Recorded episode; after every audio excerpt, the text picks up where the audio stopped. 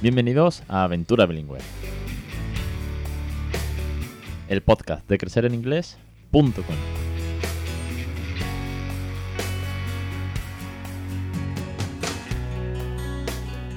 Capítulo 203, 7 de mayo de 2020. Muy buenas, mi nombre es Alex Perdel y esto es Aventura Bilingüe. Ya sabéis, el podcast en el que hablamos del inglés, de una segunda lengua, de cómo crear bilingüe, de los cuentos, de las canciones, de los consejos, de las experiencias, de los docentes, de todo lo que tenga que ver o en relación con este regalo que le estamos dando a nuestros hijos, ¿no? El, el poder eh, ser capaces de crearles bilingüe, el que ellos dominen una lengua a futuro y que ellos realmente son los verdaderos protagonistas de, todo, de toda esta aventura. ¿no?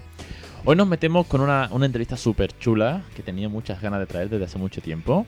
Y están aquí al otro lado esperándome Carlos y Fran Monac, que son autores y directores de YouTalk, que son, bueno, pues no sé si, seguramente los conocéis, porque es que son súper conocidos en YouTube, tienen casi 600.000 seguidores, en Instagram no sé si más de 20 o 30.000 seguidores, y es que ellos dan mucha caña con el inglés, con su academia, con sus cursos online, y además lo hacen de una forma muy divertida. Ya los recomendé por aquí, no hace mucho, cuando hice el podcast de canales de YouTube a tener en cuenta, ¿no? Canales chulos de YouTube. Y ellos son uno de esos canales que recomendé. Mira tú por dónde, gracias a, ese podcast, pues se acordaron de que yo les contacté. También les he contactado para el evento de English and Family, aunque ahora mismo eso está en stand-by, como ya sabéis. Y, bueno, gracias a todo eso, están aquí. Es un honor que también hayan escuchado ellos mi, programa. Antes de meternos con la entrevista, y, para no hacerles esperar mucho tiempo, recordaros simplemente de manera muy, muy, muy rápida que estamos terminando ya el curso de gamificación y bilingüismo. Ya sabéis que Isabel está ya terminando las últimas clases, le quedan, esta semana ha salido la clase 8, dos semanitas más para que termine todo eh, todo lo que tiene que ver con la gamificación de, la, enseñanza del inglés. En las últimas clases vamos a ver cómo sacar además toda esa cantidad de recursos materiales, flashcards y, y, demás artículos que ha ido sacando Isabel de cómo ella misma los crea para que vosotras y vosotros también aprendáis a crearlo. Y a partir de ahí nos metemos con el curso de Phonics avanzado de Anabel. Bueno, que se me va el tiempo, que me enrollo mucho con la intro y no quiero hacer esperar a los invitados. Carlos, Fran, autores de YouTube, muy buenas tardes y bienvenidos. Hola, ¿qué tal? ¿Cómo va? Hola, Alex, ¿qué tal? Gracias por tenernos en tu programa. Nada, el gusto es mío tenía muchas ganas de entrevistaros. Ya os pegué el toque hace, hace bastante tiempo y hemos retomado esto a través de, un mail que estaba por lo de por el evento de English and Family. Y la verdad que es que sé de vosotros desde hace, puedo deciros que hace casi que dos años que os escuché ya en, el podcast de Boluda, que no tiene nada que ver con esto, pero bueno, coincidimos en, en, ese, en ese podcast, os escuché. Y desde entonces os tengo muy pendiente. Os sigo las redes, lo que hacéis. Os recomendé hace poco en un podcast sobre canales de YouTube. Y dije, bueno, pues ya que abordo seguir el tema, que vengan Carlos, que venga Fran, hermanos, autores de, y creadores de YouTalk, y que nos cuenten qué es YouTalk, cómo surgió todo esto y esa aventura de, pronunciar, de aprender bien inglés en condiciones. Em, sí, pues bueno, básicamente YouTalk pues empezamos hace cosa de 10 años. Bueno, sí, 10 años, en 2010, octubre de 2010. Y bueno, surgió básicamente, pues bueno, fíjate, mi hermano había llegado entonces de Estados Unidos, había estado trabajando allí.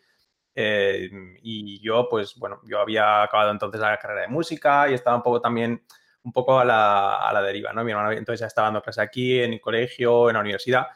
Y, y me decía, ostras, pues tienes que montar algo, tienes que eh, ponerte caña con el inglés porque se te da bien y entonces pues montaremos algo. Y entonces a raíz de eso pues un poco surgió pues lo que fue UTalk, ¿no? Que en principio empezó con pues con una academia de inglés al uso, prácticamente, que empezamos en Huesca, empezamos los dos allí, pues, y la verdad es que empezó muy, muy bien. Empezamos siempre con un enfoque, ya desde el principio un enfoque muy diferente, ¿no? Basado sobre todo, pues, en lo que es en la, en la, en la práctica, en la agilidad, en la fluidez, haciendo mucho hincapié en la pronunciación y con mucho, sobre todo, con mucho dinamismo y intentando, sobre todo, motivar a la gente, ¿no? Entonces, de esa forma, pues la verdad es que empezó a tener mucho éxito aquí ya en la ciudad nuestra, en Huesca, y poquito a poco pues fuimos creciendo. Luego, pues ya, pues eh, lo que fueran, pues empezamos también a abrir en Zaragoza, luego ya creamos un sistema de franquicias, que luego tampoco, la verdad que tampoco nos fue muy, muy bien, pero lo que sí que, bueno, realmente nos ha dado el cambio realmente fue desde hace ya unos años, unos tres años, pues que comenzamos con, pues, con el tema online, con YouTube, empezamos pues a dar clases ahí en vídeo y demás, pues bueno, vídeos que son más que nada anecdóticos y cosas curiosas del inglés. Y la verdad es que ahí empezó a, darnos un giro totalmente diferente el negocio, ¿no? Basado sobre todo al online. Tanto es que hoy por hoy prácticamente pues nuestro negocio se ha convertido pues el, el, grueso del negocio casi todo es 100% online prácticamente. No 100% porque todavía tenemos nuestra academia de Huesca, porque nos gusta pues es nuestra ciudad y es donde empezamos y demás y todavía tenemos muchos alumnos allí y demás, pero realmente pues ahora mismo el grueso del negocio es prácticamente online. ¿Cómo, cómo, cómo de importante ¿no? se ha vuelto el online, el digital, el 24/7, ¿no? que estás todo el día, bueno, pues tienes los cursos online, tú puedes acceder y puedes consultar las clases, los vídeos y tal, y sobre todo las redes, ¿no? Como, como YouTube, en vuestro caso, bueno, es vuestra red principal, ¿no? Tenéis casi 600.000 seguidores, es una burrada, sí, ya tenéis una, una gran comunidad eh, en YouTube, y sobre todo porque es que lo trabajáis muy, muy bien, quiero decir, no es, como decía en el podcast de, de canales de YouTube, chulos, y no de esos que son insoportables o insufribles, que hay algunos que otros. Bueno, hay muchísimos, de hecho. Es que le dais un toque muy chulo, le dais un toque muy cercano, muy humano, sobre todo, pues como decir, ¿no? Anecdótico, eh, con frases eh, típicas que aquí seguimos diciendo como eh, It's raining cat and dog, o more or less, que, que eso es que nos lo enseñaron con el come, come, come, que siempre digo, y seguimos con eso. Vosotros le habéis dado, mm. le habéis dado otro toque, ¿no? Sí, bueno, es que la verdad es que el, inglés se ha, enseñado tradicionalmente en nuestro país pues de una manera un poco a, la inversa, ¿no? De, hacer lo difícil, hacer lo, fácil, difícil y, bueno, y lo, y lo, que tenía que ser divertido pues, pues aburrido y totalmente enrevesado. Y de hecho es que eh, un poco nuestra teoría es que el idioma está, o sea, la forma de enseñar el idioma está creada por, por gente que, o bien nunca ha aprendido un segundo idioma, por ejemplo, la gente de Inglaterra, ¿no? Con sus títulos y sus insignias y, sus cursos de, ciertas marcas, pues han ha, estado creado para españoles y mm, por gente que nunca ha aprendido un segundo idioma y no se acuerdan de cómo aprendieron su idioma, el inglés, porque lo aprendieron de niños, lógicamente.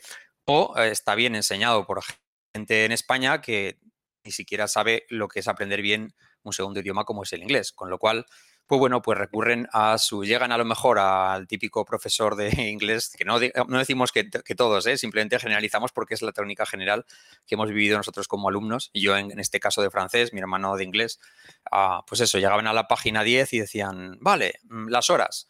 Y hay dos opciones de decir las horas, ¿vale? Una que es la del reloj digital, ¿vale? Como cuando te regalaban el reloj digital en la comunión, que era súper fácil, decías 10, 15, 10, 30, 10, 45. La otra versión, que es la forma difícil, que es decir, 4 ah, para las 5, un cuarto de hora pasa de las 6, una, o sea, que te atascas, o sea, aunque seas muy inteligente, mm, tu, tu, cerebro se atasca como un antiguo PC, ¿no? Entonces los profes, ¿cuáles cogían? Siempre la opción difícil. ¿Por qué? Pues porque se pegan una semana o dos o tres o un mes explicando las horas y así. Y entonces nosotros siempre lo que hemos hecho ha sido pues eh, optar por la opción fácil, la que nos ha funcionado a nosotros y siempre intentando que sea una opción divertida, porque la gente con motivación es mucho más inteligente y aprende mucho mejor. Entonces, ah, volviendo al tema de, aprender un idioma, nosotros lo que hemos hecho ha sido siempre aplicar lo que a nosotros nos ha funcionado y aplicado en, en, lo que nosotros hemos aprendido, por contraposición al sistema tradicional, que lo dicho, o bien está creado por gente que nunca ha aprendido un segundo idioma, o bien está creado por gente que ha aprendido un segundo idioma mal o simplemente para sacar una oposición, un título, eso que tanto nos gusta y asegurarse un trabajo para toda la vida. Y nosotros, bueno, pues eh, a remarcar lo que ha comentado antes Carlos, que ah, pues ambos, mi hermano dejó su carrera de música para ser profe de inglés y yo dejé pues eh, varias, bueno, eh, mi trabajo en un colegio y en la universidad por montar un negocio privado. Entonces ambos, digamos que nos lanzamos ahí a la piscina con, ah, con, el, con el tema del inglés sin tener básicamente ningún título de inglés. Es decir, yo viniendo de la mi hermano viniendo, perdón, de la música y yo viniendo de las humanidades. Entonces queremos, decimos esto no por tirarnos el, el pegote, si por así decirlo, eso se dice aquí en mi tierra, como no por hacer, por presumir, sino para que la gente se motive y gente que esté en nuestra situación pues, pues pueda contagiarse. Y podrán decir, oh, pues estos chicos que son muy listos. Pues no, porque, bueno, mi hermano sí que es muy listo y yo soy más... más... bueno, somos, somos los dos muy estándares. Es decir, eh, mi selectividad fue de un 5,1 y la tuya fue de ¿Cuánta? 5 con 3. Pues eso, o sea, que, cumplimos. De empresariales, de empresariales. Yo era de un 5 con 8. Fui empresariales. Entonces, lo que tratamos de transmitir es que somos personas muy normales y que todo el proceso de aprendizaje que nosotros hemos logrado, intentamos que se plasme, pues eso, en nuestro canal de YouTube y en nuestro curso privado y en todo lo que hacemos. No sé, no sé si vosotros tenéis la percepción con, eh, eh, con, los idiomas, ¿no? Puedes generalizarlo casi a cualquier idioma, al fin y al cabo, no deja de ser una lengua, una forma de comunicación, ¿no? que es que eh, durante muchos años se ha creado un misticismo como que aprender una lengua, dominar una lengua, es algo que está reservado para los eruditos casi, ¿no? Si te tenías que conformar con ese nivel medio que poníamos todos en el currículum, porque llegar a más tenías que irte ya a países nativos, hacer una inversión, costosos cursos para certificaciones, cuando eh, ahora con la crianza bilingüe, ¿no? Te das cuenta que jugar con los muñecos en inglés, decir, mm. decir leer un cuento, pasar, actividades tan sumamente sencillas, haces que domine. Yo, sí, sigo yo sigo, seguiré diciendo que tengo un nivel medio de inglés, ¿no? Muy avanzado desde hace cuatro años, pero yo sigo diciendo que tengo porque le doy patadas al diccionario, sobre todo la gramática. Pero, hostia, nada más que el hecho de vocabulario que he aprendido, en cuanto te pones a leer cuentos de animales, objetos, cuando jugamos a las cocinitas, ¿cómo se decía sartén? No lo sabía cómo se decía sartén, no sabía decir tenedor si claro. ¿no? Pero el hecho de jugar todos los días con objetos cotidianos, es que son cotidianos, del, día a día, haces que, te das cuenta de que es un idioma. Que es que no estamos hablando de física cuántica, no estamos hablando de construir puentes sobre la luna. No, no. Oye, que es simplemente aprender vocabulario, ir expresándote. Luego estarán las expresiones nativas, oye, pues que son más acordes, ¿no? Eh, en, tono que se usan más en, los países anglosajones, pero que no deja de ser una forma de comunicarnos. Y aquí nos han vendido un poco esa moto de que era muy difícil y es una traba que me encuentro con muchas familias que llegan, ¿no? Oye, me gustaría criar bilingüe a mis hijos, pero claro, es como, Dios, eso está reservado, ¿no? Para, para ciertas personas, para cierto nivel, poco más que el Olimpo. Y no, no, no tiene que ser nada de eso. No, no, la verdad es que nos han hecho creer siempre que, bueno, perdón, nos han hecho creer siempre pues que realmente el inglés es algo imposible, súper complicado, realmente hoy por hoy, con todas las herramientas que tenemos, que es internet, que es la tele en inglés, es que hoy, por hoy está al alcance de cualquiera y simplemente es cuestión de tiempo y esfuerzo. Eso sí, no es fácil, no es fácil porque no es eso de aprender inglés en 100 palabras, pero al final con motivación y diversión el esfuerzo se minimiza y es cuestión de, tiempo y esfuerzo, básicamente. Lo que pasa es que nos han hecho creer, a raíz un poco de lo que decía mi hermano también de, la enseñanza escolar y demás, eh, han conseguido dos cosas súper importantes, ¿no? Que, que, son casi, vamos, de, de increíble. Han conseguido primero que no aprendamos inglés, y luego que creamos todos, prácticamente todos los que hemos pasado por el sistema escolar, que creamos que ha sido culpa nuestra, que ha sido culpa nuestra y que no valemos para el inglés. Todo el mundo, casi el 99% de los alumnos, cuando nos llegan, dicen, yo es que Carlos, yo es que Fran, no valgo para el inglés. Yo no, no lo hago para los idiomas. Es la frase que, vamos, que todo el mundo repite respecto al inglés. Y eso es mentira, es mentira. Es mentira. Lo que pasa es que nos lo han hecho creer,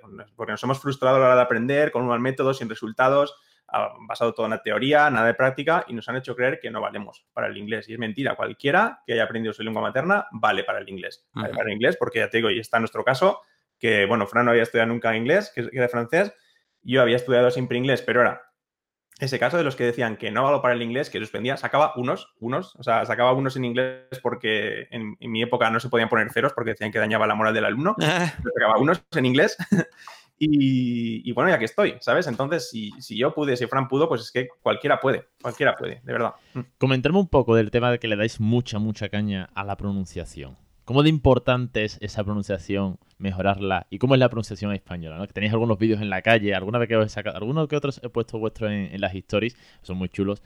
De, y sobre todo esa vergüenza que hay en España, ¿no? Para hablar en inglés. Sí, todo el mundo tiene nivel medio y a día de hoy cada vez mejor, sobre todo ya en los universitarios, ¿no? Que oye, pues ya mejor o peor, eh, hay un sistema bilingüe implantado que nosotros no tuvimos, ¿no? Ya eso es otro, es otro debate. Pero bueno, al fin y al cabo tienen mucho mejor, están viendo muchas series, Netflix y este tipo de... Eh, yo siempre digo o pienso que Juego de Tronos ha hecho mucho por el inglés. Porque la gente quería ver el capítulo el mismo lunes, pues solo tenía que mamar en inglés. y, oye, pues mínimo han hecho oído, ¿no? Aunque tengas que leer súper rápido los subtítulos y Chicancios. Pero bueno, si cancios, si cancios aparte, eh, hay mucho más nivel ahora, pero sin embargo, cuando tú sales con un micro a la calle le dices a la gente, oye, eh, ¿me dices algo en inglés? Entre ese sudor frío, ese ah. escalofrío, de pronto, ¿cómo de importante es esa pronunciación y perder esa vergüenza?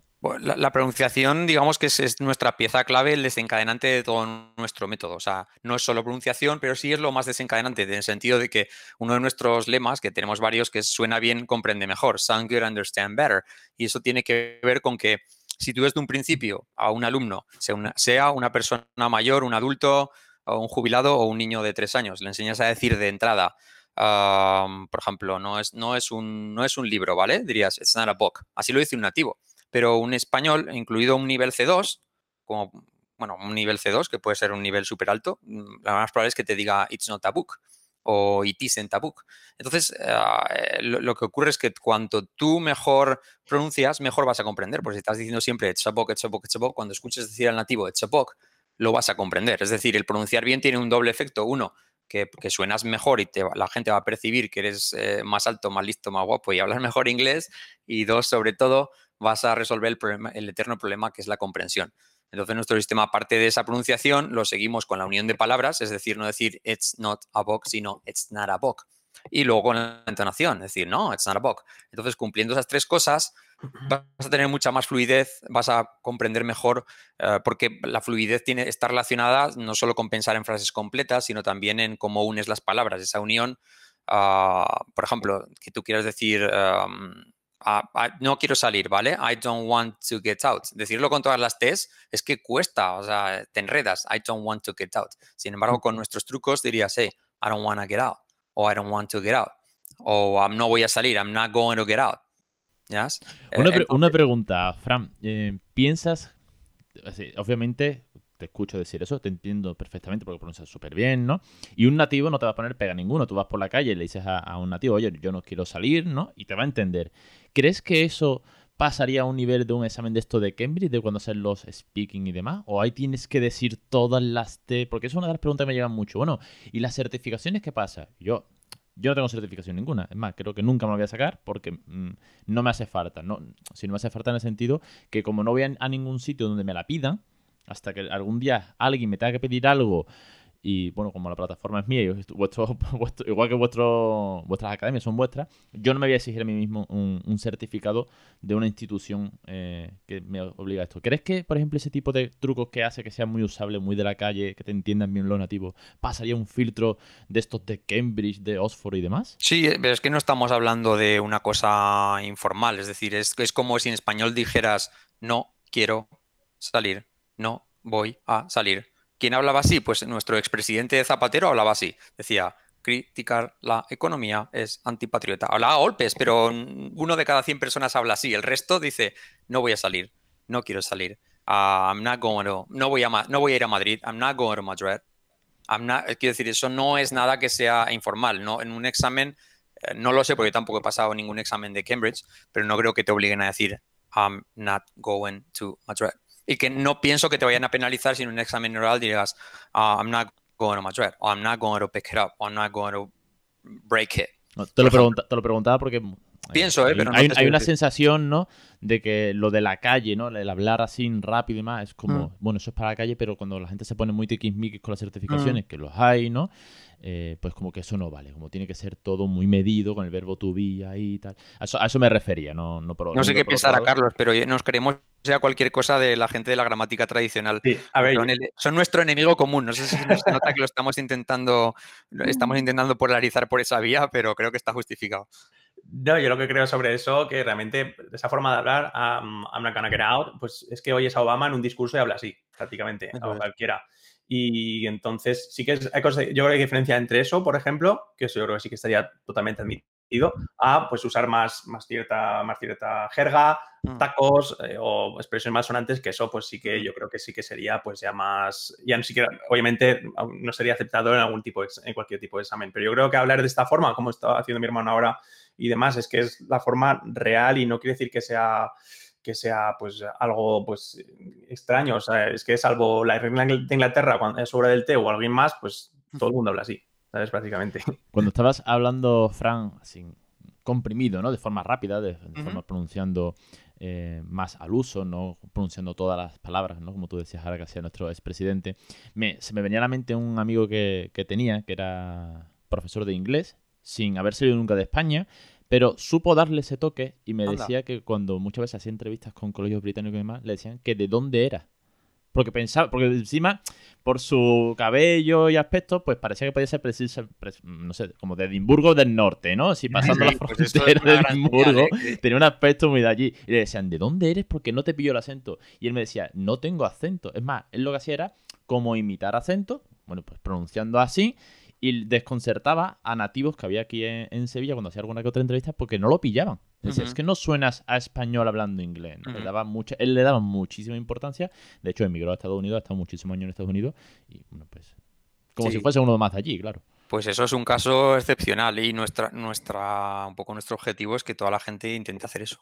¿no? Que se contagie de nuestra forma de hacerlo y que el objetivo sea que vayas a un sitio y no detecten muy bien de dónde eres. Eso creo que es un buen síntoma. Eso es lo mejor, eso es mejor que cualquier título. Que llegues por ahí y alguien te diga, ¿de dónde eres? Dices, te, quedas, te hinchas como un pavo. De hecho, Alex, si me, si me permites, tengo aquí ahora mismo un testimonio de un chico que nos mandó, es un chico de 17 años que, que bueno, que ha aprendido con nosotros y nos mandó un testimonio espontáneo, sin pedírselo a nosotros en vídeo. ¿eh? A ver si se escucha, un momentillo, fíjate.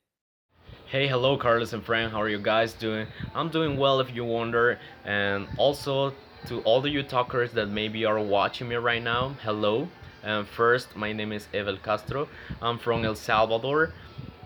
Uh, I'm 17 years old and maybe you're wondering why am I here and well it is because I texted a message to Frank on his Instagram and because I wanted to thank him all the work all the impact that Frank and Carlos and also UTalk TV overall have had on my English learning process so Sí, sí, sí, es, es, es un chaval de 17 años y que y que bueno, que ha aprendido pues viendo, viendo nuestros vídeos y nos mandó este mensaje espontáneo, pero simplemente para, para, que, para que veáis el, tono que tiene y la fluidez de una persona que, de 17 años y que con motivación y perdiendo esta vergüenza que comentamos ahora mismo de pronunciar bien, pues este chico se le va a abrir las puertas de par en par, cuando tenga 20 años puede ir a Estados Unidos y tener el trabajo absolutamente que quiera, ya no solo como profesor de inglés, que también, que ya podría, ojo lo que estamos diciendo, podría dar clases a toda la gente que estuviera por debajo de su nivel, sino que podría estar con, teniendo aspiraciones a trabajos súper potentes. Contarme para ir eh, cerrando un poco, que no hacernos una entrevista muy larga, porque aquí podríamos echar una cerveza y comentar muchísimas anécdotas. Comentarme un poco eh, vuestra percepción de cara a lo que es el, foco principal eh, de este podcast, de este proyecto, de esta plataforma, de esta locura, al fin y al cabo, que se me metió un día en la cabeza, de la importancia del bilingüismo en los peques, de cómo eh, creéis que se está enfocando, por un lado, pediros una opinión, y por otro lado, eh, unas palabras de ánimo a esas familias que los quieren intentar. Bueno, ya hay muchas que lo están consiguiendo y tal, pero siempre queda eh, los que están pendientes de, y esa es la mayor consulta que siempre llega, es me gustaría, pero, y se queda ese pero ahí en el aire, y tal vez es lo que hablábamos antes, ¿no? Que como somos autoculpables de lo mal que aprendimos de chicos. Sí, para, bueno, para empezar yo creo que es un poco lo que has dicho tú antes, yo creo que hay ha mejorado mucho la cosa para empezar de cuando, por ejemplo, estudiaba yo, hace, porque como salen los, chicos ahora del, colegio el instituto, ¿no? O sea, el nivel es muy, muy diferente también con el acceso que tenemos ahora, pues tanto a la tele, estamos mucho más rodeados del inglés, ¿no? Yo creo que los padres son muy conscientes de eso también y están haciendo, intentando hacer un esfuerzo para, para eso, para que los, sus hijos sean bilingües y, que empiece, bueno, ser bilingües empieza sobre todo con el inglés. Lo importante, creemos sobre todo, es que, y siempre lo hemos dicho, que los niños lo principal es que, punto uno, que, que, no, lo, que no odien el inglés, que les guste, que es algo que, que, es lo que nos ha pasado a todos, ¿no? Que lo hemos odiado, entonces cuando odias algo ya es imposible que les, que, les saques el partido que tiene que ser, ¿no? Uno, que les guste y luego que hagan hincapié sobre todo en cosas como la pronunciación y demás, mediante, pues sobre todo, pues en esa época, pues viendo la tele en inglés y cosas sencillas que ellos lo relacionen con ocio que realmente es muy importante, que bueno, que los padres, siempre, los niños, las familias, siempre si se dice, no, si el padre fuma, el niño fuma, si el padre lee, el niño lee, ¿no? Exacto, pues predicar con el ejemplo, ¿eh? Al final, si los niños ven que los padres están estudiando inglés y les gusta el inglés y, perdón, y les motiva y les ilusiona, al final a los niños les va a gustar y les va a encantar. Esa es un poco la clave. Oye, qué buena esa, ¿eh? Si el padre fuma, el niño fuma, eh, no, no se me ha ocurrido nunca, es la primera vez que la escucho, que pasa por el programa esa frase, ese ejemplo tan, tan evidente, o si, o si el padre lee, el niño lee, vamos a la parte positiva, no vamos a, la parte negativa. Pues muy, buen ejemplo, creo que muy claro, muy claro y que puede servir, bueno, pues como referente, ¿no? Si te está viendo hablar en inglés, el otro día se me escapó un par de cosas en, español y me riñe, es que me riñe literalmente. pero ¿por qué me hablas en español? Y fue como, hostias, mm, no sé, me ha salido solo, perdona. Al final los niños hacen, hacen lo que ven y bueno, pues eh, es importante el, bilingüismo y establecerlo desde abajo, que los críos les encante, que, que, que les guste lo que hace, lo, lo, que, lo que es el inglés y el ver la tele en inglés, uh, los dibujos, por ejemplo, pues al principio les cuesta mucho, pero luego una vez que se acostumbran ya pues pueden estar siempre viendo la tele en inglés. Es importante que los padres estén encima de eso. A lo mejor negociar con ellos y decir, bueno, pues los primeros 20 minutos en inglés y luego ya en español, cosas así. pero no dejarlo y cuanto antes mejor. Si es para partir de los tres años, mejor, porque una vez que el niño ya se da cuenta que el español se comprende mucho mejor que el inglés, ya no quiere ver dibujos en inglés.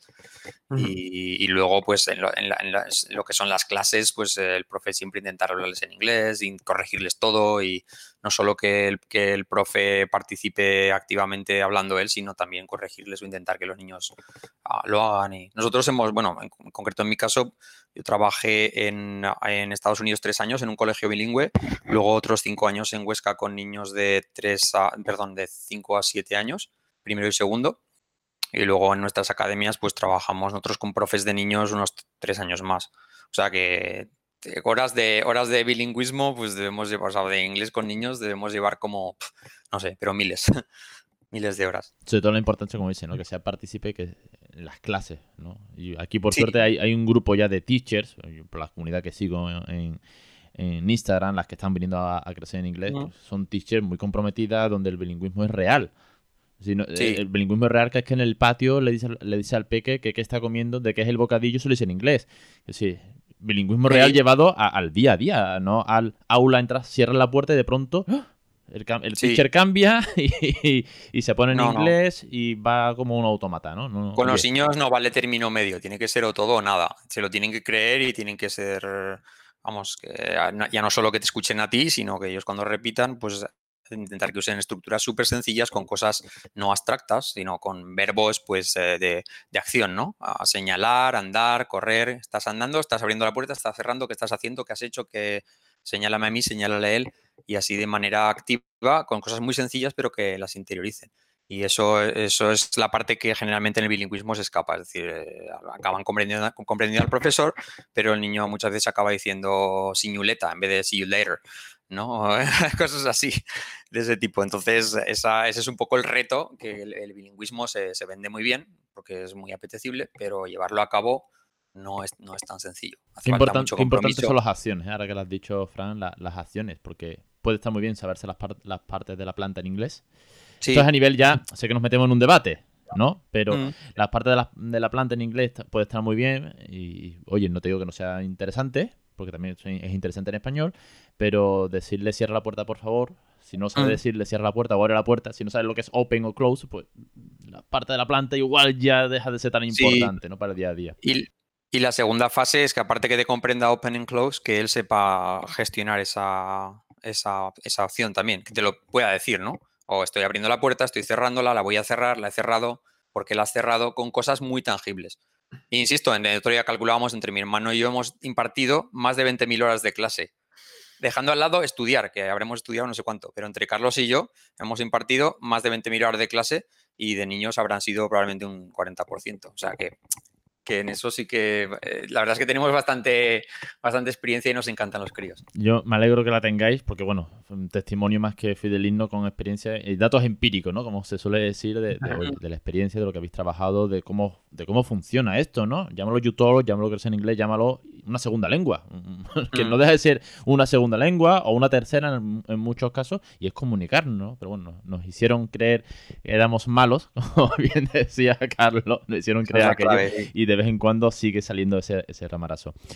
Chicos, muchísimas gracias por, venir al programa, por contarnos vuestra, vuestra experiencia y dar ejemplo y sobre todo tener montada esa mega plataforma de YouTube, el YouTube TV, eh, la academia, el canal de YouTube, tenéis un montón de cosas y la verdad que es que eh, da, gusto verlo porque sois muy dinámicos. Muchas gracias a ti por esta oportunidad siempre que nos encanta y la verdad es que agradecemos muchísimo. De hecho es que ya te digo, nos habías contactado, no lo habíamos visto y recuerdo que escuchamos tu programa estaba escuchando y decías, hablé con los chicos de YouTube, pero no, no me respondieron. Y dijimos, ostras, vamos a qué fallo, que respondemos a todo, no puede ser.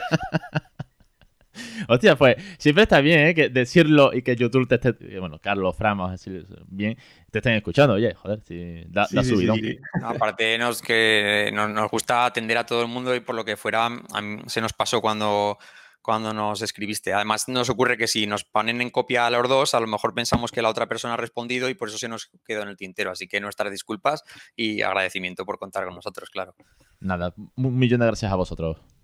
Vale, y hasta aquí el programa de hoy. Muchísimas gracias a, Carlos, a Fran, por contarnos su experiencia, ese feedback tan real, ¿no? Del inglés, de cómo al final me quedo muy, muy satisfecho con esa sensación, ¿no? De cómo cualquiera puede aprender un, un, idioma, en este caso hablamos del inglés, que no es tan difícil, que se puede conseguir, sobre todo la importancia de la pronunciación, ¿no? Oye, lo hemos remarcado mucho, han dado un ejemplo, hemos escuchado un ejemplo que a ellos mismos les ha llegado, ¿no? Como, como decía Fran para que veáis bueno lo, bien que lo están haciendo, el que le echéis un vistazo sobre todo también a, sus cursos de YouTalk, que creo que es muy muy interesante, su canal de YouTube sobre todo es una pasada, echarle un vistazo y a vosotros os espero una semana más.